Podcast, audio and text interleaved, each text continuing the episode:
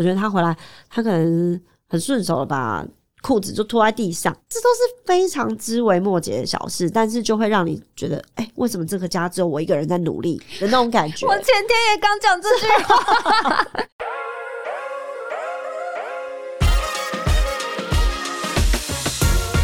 Hello，欢迎收听妈妈的明星花露水，我是主持人 Mimo，也是露水的共同创办人。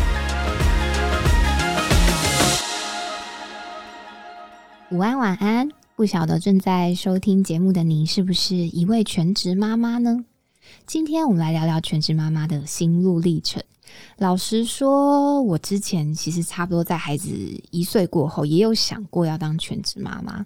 我那时候的想法真的很单纯呢，我就觉得说啊，不然我就先放下工作，全心全意照顾我的孩子好了。因为一岁之后就开始会有一些互动啊，然后就觉得孩子好像越来越需要我了。但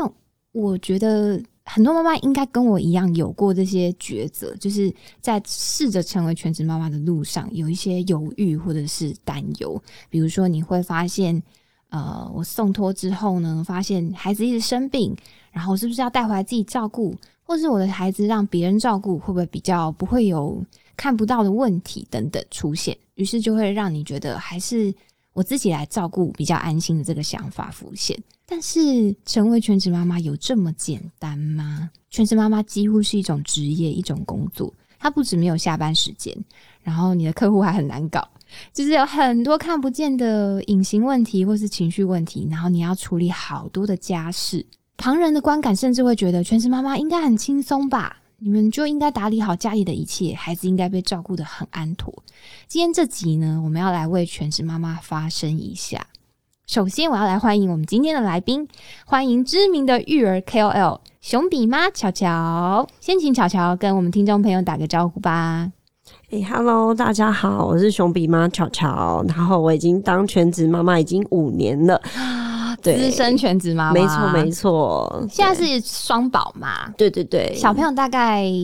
呃两位大概都多大？嗯，大宝现在是刚满五岁，嗯然后二宝的话刚满三岁，他们两个差了两岁。是姐弟对不对？对，姐弟姐弟，嗯没错。好，刚刚有分享，巧巧是资深全职妈妈，然后平常会在社群上分享一些育儿的日常生活。她觉得是在分享一些很真实的日常生活片段。我觉得大家有空可以去追踪一下，就可以看到全职妈妈的各种育儿真相。那我们今天就来请巧巧跟我们分享一下全职妈妈从心理到外在要面对的一切。刚刚开场有提到，其实我们我之前有想过要当全职妈妈，然后刚刚开场前也有跟你分享过，对。就是我有试着要当了一阵子的全职妈妈，然后发现、嗯跟我想象中的很不一样哎，因为你的生活重心是需要完全的转移。之前你可能还可以做一些自己的事情，但是成为全职妈妈，尤其是像我是新手妈妈，我就会觉得说，我好像一整天就是要 all day，然后 for 我的小小孩，对，对，所以我我我很想问你，就是你一开始决定要当全职妈妈之前，你有没有想象过？然后实际开始执行之后，有没有什么落差？嗯，因为我的状况比较像是说，呃，我怀孕的时候其实就已经没有在工作了，然后所以嗯当时呢，我其实就是心里也做了很多自己的心理建设，就是哦，我小小孩生了之后，我就是要带着他一起长大。然后刚好我先生的工作也是比较繁忙的，所以我们两个人共事就是，呃，希望呃两个人之中会有一个人可以陪着小孩比较多，这样子。嗯对对对。原，本就、嗯。这个共识就很完整嘛，你们蛮完，整的，对对对，就是先生还蛮支持我这样的想法，就是你辞职，然后全心全意照对对顾孩子。对对对，所以你自己内心没有什么犹豫，的确是没有，因为可能是因为我的职业是护理师，那护理师这个行业其实没有不太会有说，比如说哦之后会有年资的问题啊，或者是比如说找不到工作的问题，所以就是好像就还好这样，而且嗯如果是在医院的护理师，他就是要轮班嘛，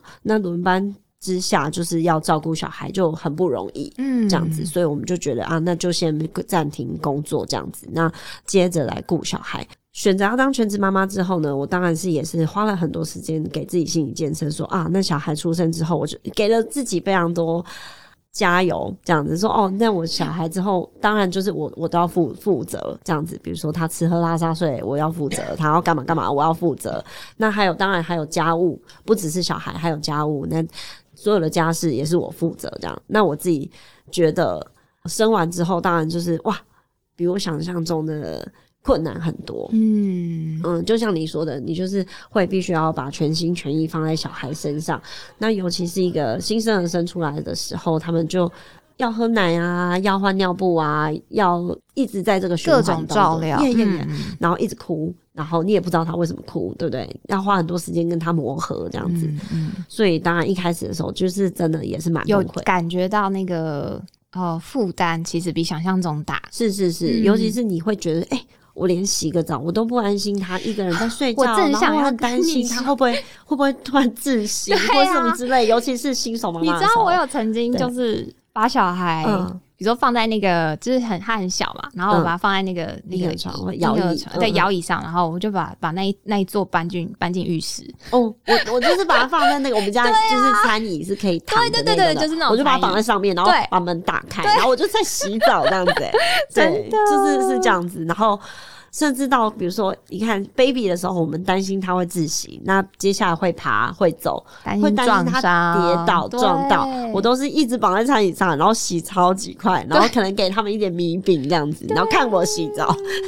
对啊，就是各种抢时间，没错。然后或者有时候你想吃个饭也没有办法，你可能回过头来的时候，你要吃饭的时候，可能已经。还有下一轮了，对，又下一轮了。然后你根本没有时间休息。是是是，对，因为因为大家对于全职妈妈会觉得好像很轻松，就是大家的认知是觉得说照顾小孩，反正就是呃一个固定，然后不断重复，然后他。其实也不好像不需要像工作一样，就是随时 on call，但没有哎，他其实就是他就是你的一个客户，就是是然后这个客户问题的对对对对，然后你还需要一直去猜测的这种这种客户，对，所以，我我们刚刚在讲说，几乎可以把它定位成一种工作，可是是不是其实外人或甚至你自己的家人，呃，你当时决定要成为全职妈妈的时候，有人持不同的意见吗？嗯，当然有一些长辈，他如果他们年轻的时候，他们如果都是双薪的家庭，比如说我的公公婆婆，那他们就会觉得，哎，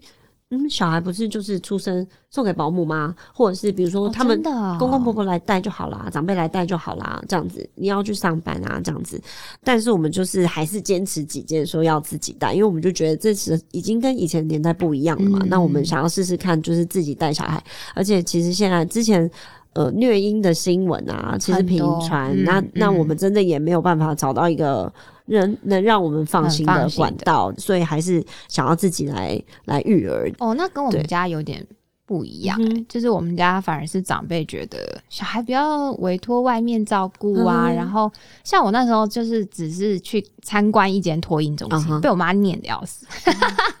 然后她回来看到我拿那那一册资 料，他就说这是什么？就是他说他们想去上学太可怜了吧？是不是？对啊，然后就会一直觉得，所以其实我觉得是这种拉扯，会觉得说啊，那我要不要自己试着顾顾看？但其实这种顾。我不知道，因为我自己啊，就是我后来发现，我过了那一阵子，就是自己全职带他之后，当然，因为我自己是有工作有事业，然后这部分让我有点牵挂，所以我常常那阵子常常会有觉得说，比如说我尝试带了一整天之后，我晚上情绪会有点低落，诶，嗯嗯，然后我会觉得说我好像有好多。代办自己的代办事项没有完成，然后我一整天就是都在处理他的事，然后我我会觉得生活是混乱。比如说刚刚讲到的，我要带着他去洗澡洗头这样，然后嗯，我我就会夜深人静的时候会觉得说，我有一种我完成了孩子，可是我自己却缺失了，会有部分这种感觉。我不知道会不会有，如果有的话，你等下可以跟我们分享一下这个心路历程。那我就在想说，你刚刚有说你做好蛮多的心理建设。是不是当全职妈妈也要让自己去放下一些过去的重心，或者是做取舍？你你所谓的心理建设大概是有哪一些？然后你是不是真的有放下一些你过去其实很看重的生活部分，去做好面对这一块？嗯、像我以前的话，就是还蛮喜欢跟朋友约出去，比如说吃饭啊，嗯或者是去哪里逛逛走走的这样子。当然，就是我结婚生小孩的时候，我身边蛮多朋友，他们可能是未婚没有小孩。那那比如说朋友要约的时候，其实我真的很羡慕，就是很想要去参与，可是那些时间我可能是没有办法，或者是比如说我很担心我带着小孩会影响到别人。对对，因为其实就是别人没有。呃没有没有办法理解说，比如说哦，小孩一下要换尿布，一下要喝奶，一下要哭要干嘛这样子，就是你会发拿现大包小包的，然后朋友跟你聊天你也没办法很专心。没办法很专心，对对。然后这当这当让我就觉得很，我会很担心说会不会失去了哪一些朋友这样子。但还好，就是我身边的朋友，就是都是蛮怎么讲呢？朋友很少嘛，啊、就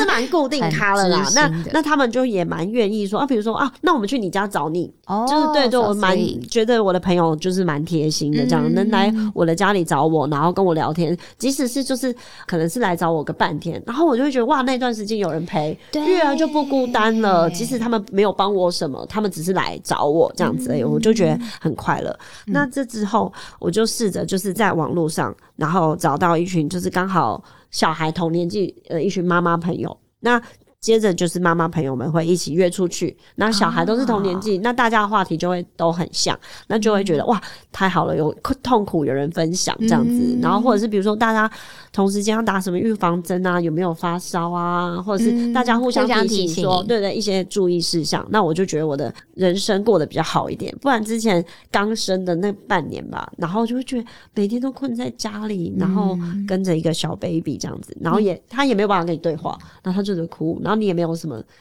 没有办法跟他讲什么，嗯然后你就会觉得你人生就困在那边。然后我就那时候老公回来，我就看他都很讨厌，就想打他。我们就想听这个，对对对，就想看老公就我就说，你看你每天都在外面，你有想过我在家的生活吗？什么的。然后我每天，你以为我很很轻松，虽然我老公没有这样想，但我还是想要呛就是他的。自己对号入对座。对对对对对，说你看他什么，我每天都这样子洗屁股喂奶，洗屁股喂奶，然后哄睡，然后他都不睡，然后对，真的，然后老公回来，其实他想帮忙，然后就会问你说：“那这个怎么做呢？”你就会无名火，他他就觉得们超喜欢问我说：“那尿布放哪里？” 我是说小孩都几个月，尿布放哪里不知道。真的，即便我小孩现在三岁了，说明尿布他也不知道放哪里。就是你会觉得说，为什么你还可以过以前的生活？是是是，然后我会觉得说，就是好像像昨天我都还跟我老公讲一句话说。为什么牺牲的是我？就是，其实我们已经很努力在抓一些平衡了。当然，我觉得对，但是就会难免觉得说，好像妈妈就是会有那个为母则强，或者会觉得说啊，算了，我来这种，然后我来我来，这是是是来久了，真的是全部都被你全部都是我来了，对那个责任会无限的加在你身上。是。但是我想问的就是，像你当全职妈妈之后，当然心心境上有一些的转变，然后慢慢调试，到你后来甚至生了第二个，你还可以继续成为全职妈妈，然后都感觉让我们觉得你好像过得非常的自在，就是好像没有什么样的压力。事实上呢，就是你从第一个到第二个，你觉得你在成为全职妈妈的路上有没有什么样子的转变？嗯，我觉得在当第一个小孩的妈妈的时候，嗯就是第一两年当全职妈妈的时候，就是会很在意别人的目光。哦然后你的小孩会不会走路啦？会讲话了吗？怎么之类？别人会讲，哎、我们家那个怎么会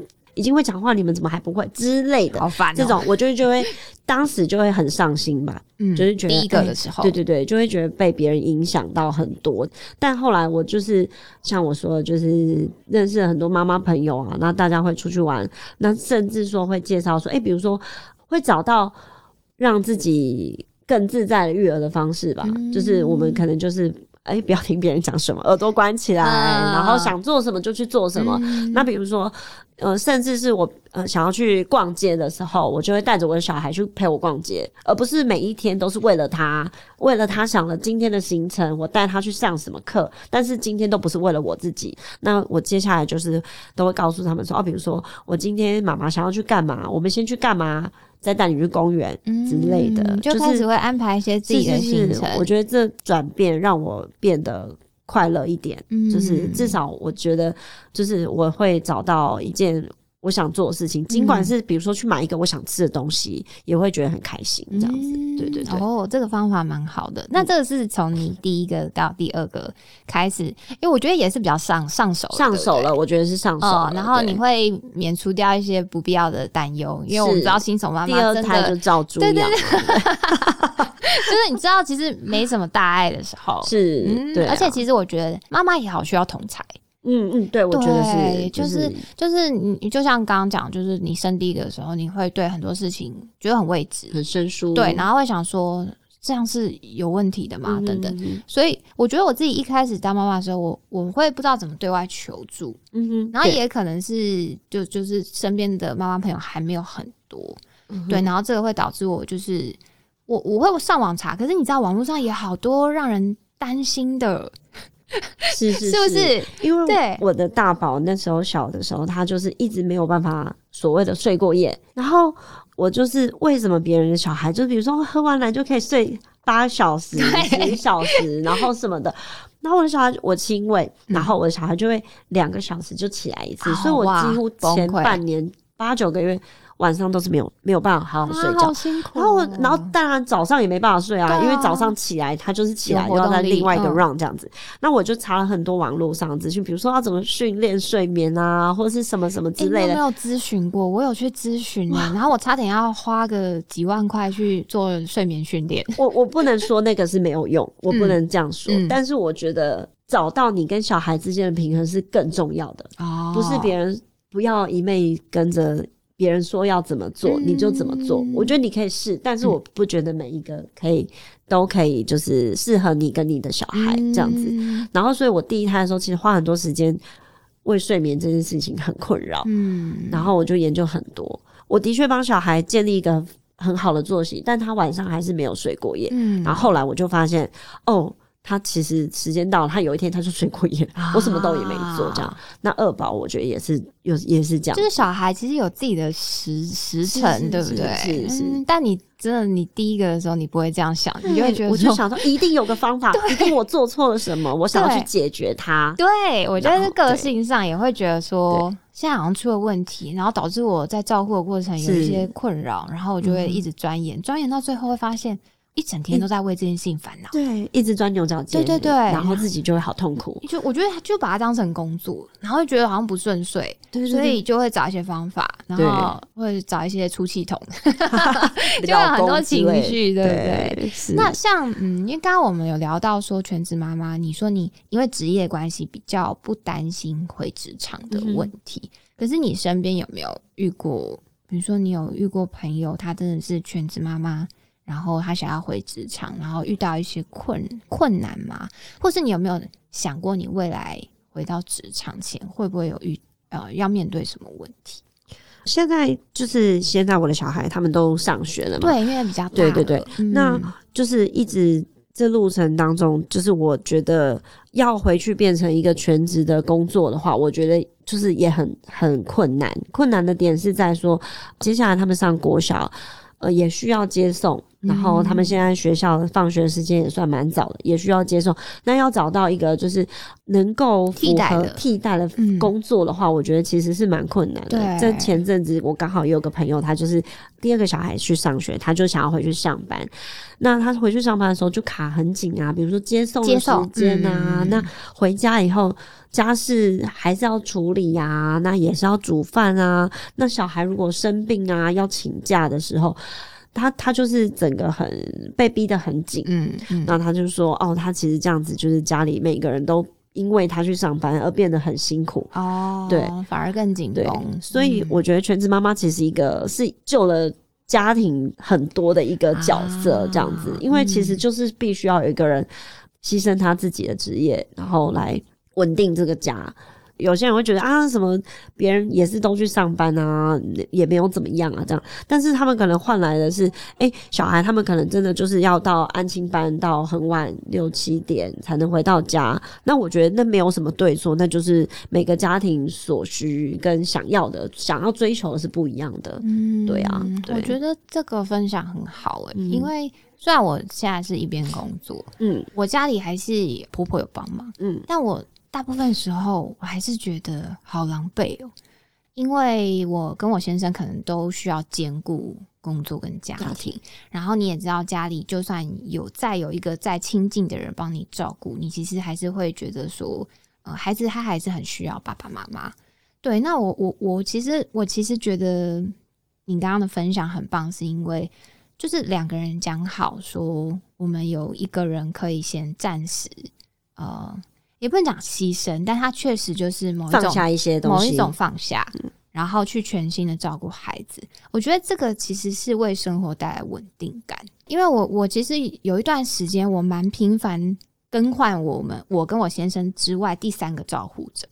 比如说有保姆，嗯哼，然后我也有送回南部给我妈妈带过，嗯哼，然后我现在婆婆上来带。嗯哼，对，但我觉得在这个转变过程，孩子其实也会有一点点没有安全感。没有安全感，对，就是他会觉得说，虽然每天都见到爸爸妈妈，可是就是可能一整天照护，还是会有一个第三者，就是会不停的更换这个东西。那我我我自己是觉得说，那当然，我跟我先生最后考量的结果就是，我们俩可能也没有办法有任何一个人全心的照顾他，因为确实都有公司要忙。嗯但是我觉得，如果你跟你先生是可以讨论好有个有这个共识，就是其中一个人全心照顾的话，我觉得其实给孩子，就像你刚刚讲，给家庭带来的稳定度很棒诶、嗯对，因为其实我们像我先生在家的时间的确蛮少，很多时候都是小孩睡着他才回来。嗯那其实，哎、开玩笑说，哎、小孩跟你都不熟、这样子，对对对对。但是其实说实在的，小孩还是每天都会期待爸爸什么时间回来。啊那像他们，他上他们上个礼拜每天都会问说：“哎、爸爸今天会回来吗？”或是什么之类的。他们看到爸爸还是会会觉得很开心，那没有看到爸爸的时候就会很失落。嗯就像你说，他其实我觉得这是没有办法被取代的，不是任何一个人来照顾他。即使他爸今天花了非常少的心思在他们身上，他们还是会知道说：“哦，爸爸回来了。”然后他们很开心这样子。嗯就是你说的，然后我，嗯，我生二宝的时候，我就请我的娘家妈妈帮我带大宝一个月这样子，哦然后但是他第一次离开我的身边，然后直接就是离开一个月，然后他就是他也带回去南部嘛，这样子，我就发现就是那个月过后，他就情绪变变得非常的不好，然后也会很对我好像很生气。这样子，他就会觉得莫名其妙，为什么我一个月都不能看到我的妈妈这样子？虽然说有视讯或者什么之类，但我觉得那对他影响非常多。就是他本来就是我都自己带嘛，那他本来都是很有安全感的小孩，这样子、嗯可以在各种环境都很很自在的小孩。但就是那那时候过那个坐月子那个月过后，他就变得很像很担心我不见。这样子，即使到现在五岁了，就已经这件事情过了三年了，我觉得他还是会这样子。我懂比如说要去上欸。学，他就会说：“哦，嗯妈妈，你下午会来接我吗？”嗯。对啊，然后虽然我妈都说那是我都都我自己想象，但是我觉得你是妈妈，你就可以感受到小朋友的对啊，对。我我自己送他回去给我妈照顾，我其实更我觉得那个那个很难过是，是，就是您跟他视讯啊，应该说我们前几天都不敢视讯，对，因为我妈都叫我不要打，对，对，就是因为你你也会担心照顾他的人困扰。不好照顾，对，对，所以我就会说哦，好吧，那前几天先不要试训。然后我就在想说，我就会心里好多剧场，想说我儿子觉会不会觉得我不要他？是是是，然后确实后来开始慢慢试训之后，你还是会看到他却有些细微的变化，嗯情绪上，或是你看到表情，就是他突然那时候开始想看你或不敢看你，对。之类的，对。然后或是抿嘴，然后就对对觉得说对对对。啊，我的对。玻璃心碎掉了。对对，但确实，然后后来确实就比较没有安全感，对啊，他会觉得说你什么时候会离开他？对，而且我觉得这个没有安全感是很难去你做什么事情去弥补它的，对对，好像是一种就是扎下去的可能他们就是太太小了吧，就是他们就是觉得啊，那个那个感觉刻骨铭心的这样子。对啊，所以后来我就是真的是也也还还好，我婆婆愿意上来帮忙，因为我嗯觉得就是孩子离开爸妈，我觉得那个失落感好是是是，好而且至少我得觉得他现在就是在你们自己的家，他熟悉的环境，嗯然后也是熟悉的人来照顾他，嗯每天可以看到你们，嗯我觉得这样就很棒。嗯，对，那我我在想啊，全职妈妈她会遇见的，你觉得好？我们刚刚讲的一些困境吧，比如说有外在的眼光，或是你自己内在的一些犹豫。可是你你能不能跟我们分享一些开心的？例如说，你深深的感受到当全职妈妈好棒的一些时刻。该不会没有吧？哦，一定是有的。就是当然，就是一些就是很很矫情的部分啊，就是就是比如说，你可以看到小朋友第一次走路啊，第一次讲话，他今天讲了什么啊，都是非常 detail 的事情。那不是说老师今天写联络簿跟你讲，你才会知道的事情，你可以感受到这些这样子，那你就可以把这件事情分享给我的家人，给我的老公，就说：“哎，他今天竟然就会什么什么了这样子，哎，他今天第一次没有用尿布大便。”什么之类的这种这种小事，哎，那我题外话问一下，就是你有觉得就是先生先生跟你之间的话题有对不上吗？比如说他都在外面工作，可是因为你全天候都在家里，然后你会跟他分享很多小孩的事情啊等等。嗯嗯，应该是说还好，是因为我跟先生都是比同产业的。哦，所以你们还有稍微有他讲的，对他讲的我也可以听得懂。那我讲小孩的事情，他也都会问一下，说：“哎，他们今天都在干嘛啊？或是什么之类的。”我觉得这部分倒是还好，这样子。虽然说有时候我在讲，他可能也没在听。对啊，因为我觉得说 一直放空。爸爸，我觉得妈妈还是很能够跟爸爸。搭上话，对，就即使你真的就都在家，但是就是你先生回来跟你分享一些外面世界的事情，因为觉得说还是很很有趣。对，可是通常我们在分享孩子的事情的时候，对他可能就觉得大个便有什么好讲之类，他便秘有什么好说的这样之类的。那你那你像你这这五年啊，就是。身边的家人，不不管是你自己的原生家庭，或者是公婆那边，有没有曾经就是对你有你觉得有过多的期待？比如说，你就觉得你全心都照顾孩子，孩子不应该出任何问题，或者是给你一些无形的压力。有有有，就是像我上暑假的时候嘛，然后我女儿就。就发烧这样子，那一开始我当然就是认为他就是一个感冒的发烧这样子。那因为我我自己本身是医护人员，所以我就哦，就是对于一些用药什么之类的，我就觉得哦，可以不用那么的，可以缓缓，对对对对，那么急。然后因为刚好我们回去是暑假回去外婆家的时候，那外婆家那是一个乡下，所以也没有什么小儿科诊所，就是那种一般的成人诊所。然后我爸就一直很坚持说要叫我们带他去看医生，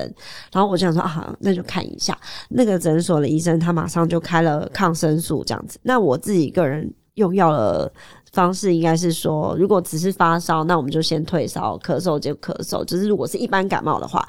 那没想到那个我就没有给他吃那个药。没想到哎，继续烧烧了三天这样，然后而且都烧蛮高了。然后我就觉得应应该要去医院这样子。然后就没没想到抽了血，他就是梅将军。哇！然后就就住院了嘛，这样子。然后，然后我爸就一直怪我说：“是吗？你他在他刚开加 P R K，就是意思说我读读那么多书也没没 没用什么之类。你还小孩小孩还生那么严重病，然后都是因为你不给他吃那个药这样。然后我就想，哦，到底是对啊？那时候有觉得很自责吗？还是觉得爸爸好烦？我就会觉得，哎，就是这就是两代的。教养的不同吧，然后就是教养观念的不同的冲突这样子。但那个会像这种长辈关系会造成低潮吗？还是其实低潮的来源是别的？嗯，低潮的话，我觉得倒是还好。我觉得就是哦，这种事情就你就会让我觉得说啊，好，下次就是少让爸妈知道。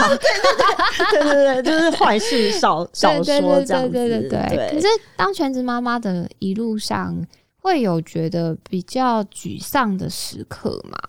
沮丧的时刻应该是说，比如说像我现在两个小朋友都在上学了，那很长的时候会因为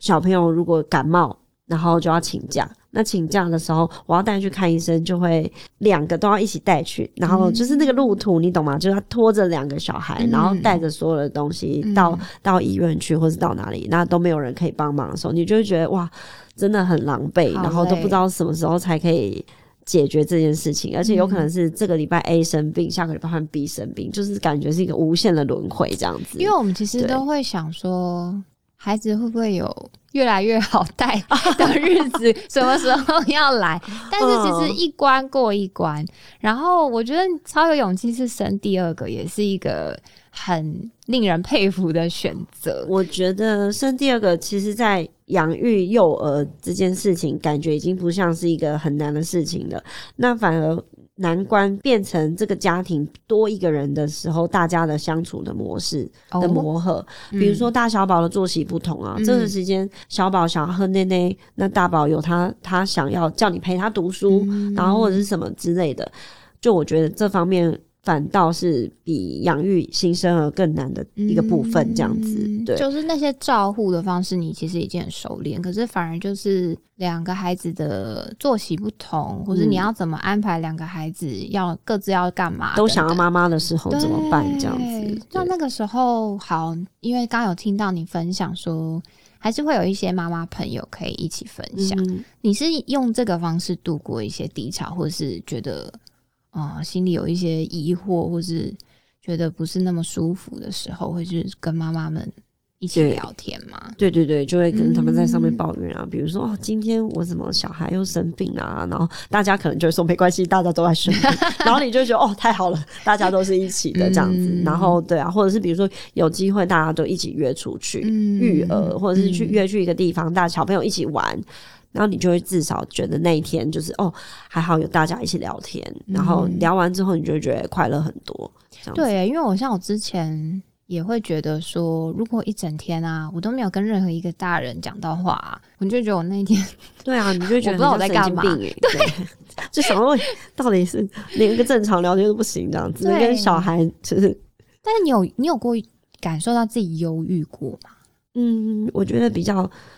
比较明显是在生第一胎的时候哦，真的，对对对，反正是那时候，因为就觉得可能我觉得就是种种的压力吧，可能就是第一个小孩啊，然后你想要把自己做到把把小伙顾到最好，然后又又加上我说的他都不睡觉这件事情，然后就我自己也没睡好，然后你就会心思都在坐在那上面，然后老公又都不在。然后你就会觉得哇，真的好可怜哦！自己为什么要把自己弄成这个样子？这样子，我很常出现这句话。我的生活怎么会过成这样？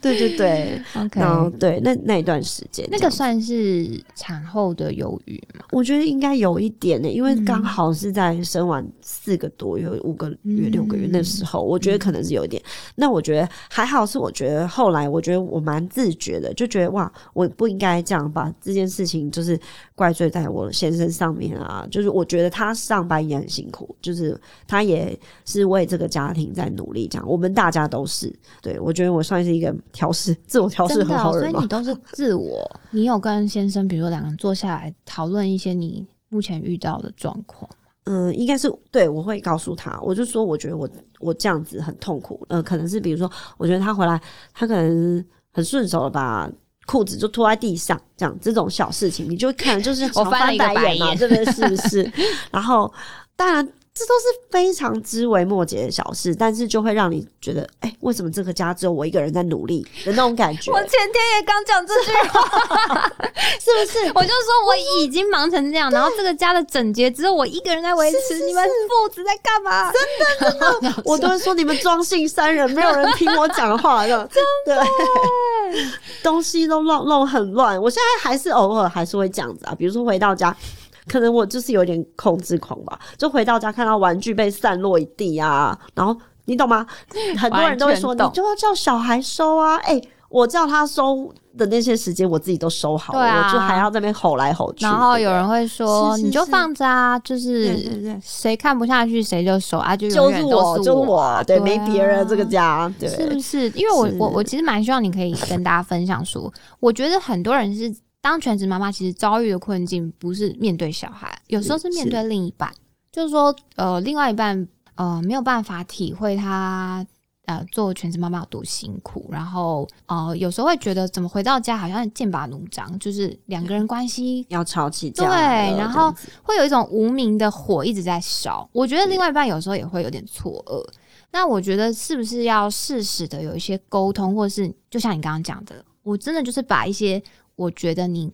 尽量可以回到家可以配合的事情讲清楚。对你，你跟你先生会有什么样子的沟通？你有？这个记忆，通常呢，通常都是比如说，呃，一一段时间，可能就会这样有一个这样的忍无可忍的沟通的 累积累积一段时间。但我觉得就是有沟通有改进，嗯我觉得就会让这件事情这整段关系变好。这样子，嗯就像我说，就是比如说裤子拖在地上啊，什么衣服也不帮忙拿去洗啊，然后晾衣服的时候是把它弄皱皱的啊，有没有卷在一起晾？我不知道晾什么意思的这样。我自己的经验是，只要我有跟先生很具体的讲出来，哦，对对对你要配合哪些事，通常都会改善。可是我觉得女生都会有一种忍耐的性格，就是啊，好啦好啦，我我弄我弄。但是其实我我后来发现，越直接的讲清楚，对，尤其是对男生，男生直男，对对对，因为比如说我们会觉得说啊，你你平常都看我做，难道你不会做吗？或是你平常都看到他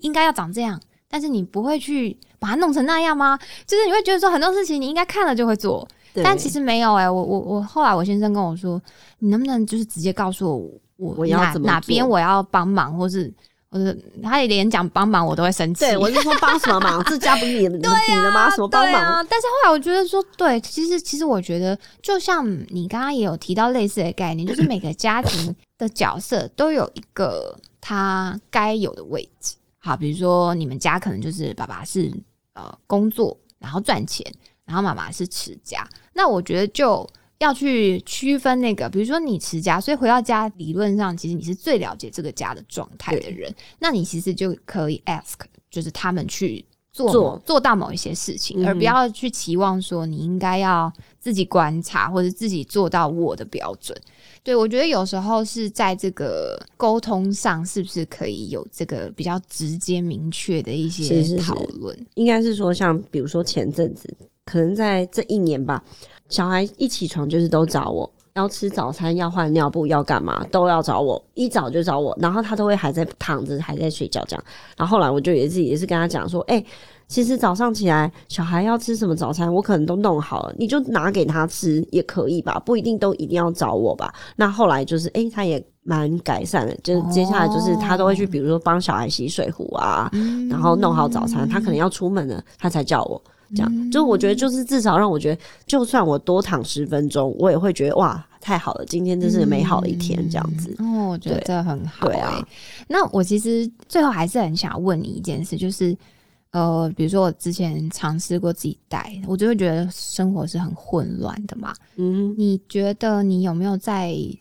这五年的全职妈妈的生活当中，找到你该如何去平衡这个生活的混乱？就是你要怎么样让自己的步调不要被孩子打断，然后你可以完成你自己的事情，然后同时孩子也可以获得获得你的关注。嗯呃，我觉得蛮重要的一点是，我要必须要让小孩了解到说，呃，我们大家都是在这个家生活，那这个家的重心不是小孩本人这样子。嗯我要让他知道说，妈妈今天必须要可能要去买菜，或是先完成什么样的任务，我们才能去玩这样子。嗯那我们可以一起去买菜，嗯我们都是在为这个家做准备。嗯然后可能为了晚餐做准备，那我们有的时间我就可以带你去玩，那妈妈也陪你，你可以陪妈妈，妈妈也可以陪你。我觉得这是很重要的，不要让小孩觉得他才是生活的生活的主角，这样嗯我觉得蛮重要。因为我觉得即使是即使他们上学，或者是之后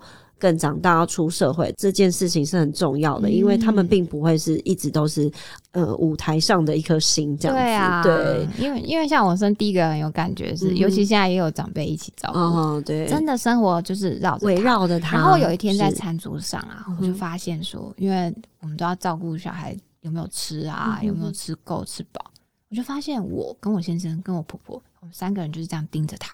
就是吃饭，然后就这样一直看着他，嗯哼，然后我们也没有什么交谈，嗯就是会觉得说好，我就看看着他吃。然后我就想说，如果我是这个小孩，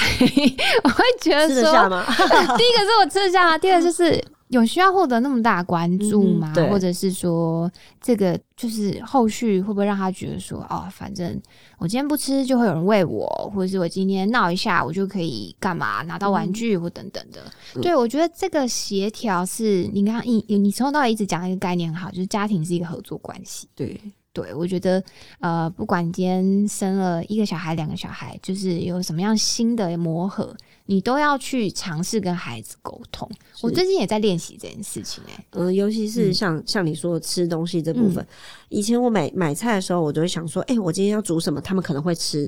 煮什么，他们要吃。但是呢，很尝试煮了他们也不吃，然后我就必须要吃掉这些他们不想吃的东西，可能也不是我想吃的东西。哦所以我现在煮饭都是煮我想吃的，哦，然后他们要不要吃就哎随、便你们哦、这样子。很好、对，哎我觉得，我觉得以以前有一段时间，我真的也过得很痛苦，或者是比如说他们不想吃的，我也不想吃，然后我就会饿晚餐，然后就吃了宵夜，然后我就变得有一阵子我胃就不好，康对对对对。啊对，然后我就觉得我必须要改掉这个习惯，就是我觉得就是也要告诉他们说，哦，妈妈今天就是准备这些，嗯你们可以挑你们想吃的，或者是试试看你们没有吃过的，但是嗯就是没有吃的话，就只有这些了，妈妈也没有别的。他们以前会说：“哦，我要吃什么什么，我要吃一下要吃这个一下。哎、我晚餐时间就在那边上菜就好啦。我都、我就是很像一个厨师一样，一直上菜。那、哦那。但就会浪第一个就会造成浪费嘛，第二个我就觉得造成他们就是会在那边点菜的习惯啊，嗯那我就觉得不不行这样子下去。我觉得今天聊到一个很重要的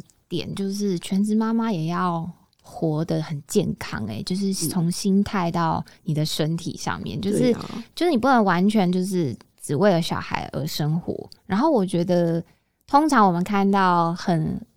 呃，感觉很自在，然后活活得很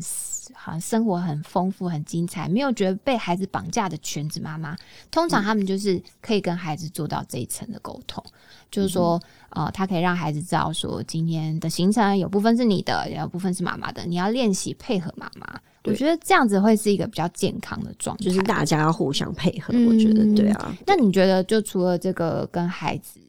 呃沟通，然后让他们去配合你之外，你最后有没有什么想要给，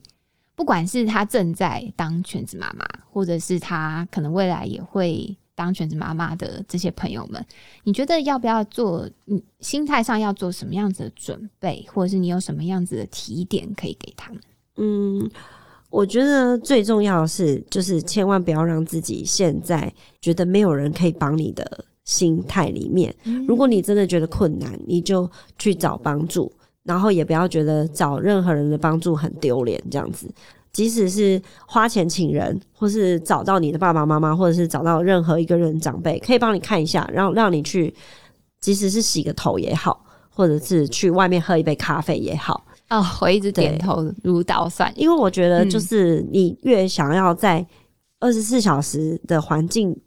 全职照顾孩子环境里面，我觉得是不会做好的，嗯，就是会让自己很痛苦，然后也让小孩很痛苦，嗯这样子。反而是如果你很开心，我觉得小孩可以感受到。对，因为因为我觉得就是好像橡皮筋吧，就是你一直绷着，然后我觉得全职妈妈好像会被这个框架，对，会框住，框架住就是，全职，就是所有我所有的时间都应该投入在孩子，但其实不是的，就是就像刚刚乔乔有讲到，就是说孩子其实感受得到你开不开心。嗯，但一个人一天好，你就算不是照顾小孩，一整天你只做一件事，你其实也会疯掉。是是是，对，所以我觉得在成为全职妈妈的路上，特别要提醒大家不要忘记自己的快乐也很重要。对，我觉得这很重要。嗯，该寻求协助的时候，不是说我今天全职，所以我不能对外寻求。没有，其实你身边是很多人愿意帮助你的。是是是，对，就是不要被这种不必要的枷锁或框架绑住，然后一定要让自己开心的生活每一天，孩子才会跟着你快乐。今天很开心邀请到巧巧来跟我们分享全职妈妈的故事，然后也希望有帮助到正在收听这个节目的全职妈妈，或是想要成为全职妈妈的你。那听众朋友如果有任何想要听巧巧再分享的主题，也都可以再留言给我们哦。我们今天很开心邀请到巧巧，那也要跟大家说拜拜喽。欢迎推荐妈妈的明星花露水给身边的朋友，然后订阅我们的节目并留下五星好评。我们下次见，拜拜。拜拜。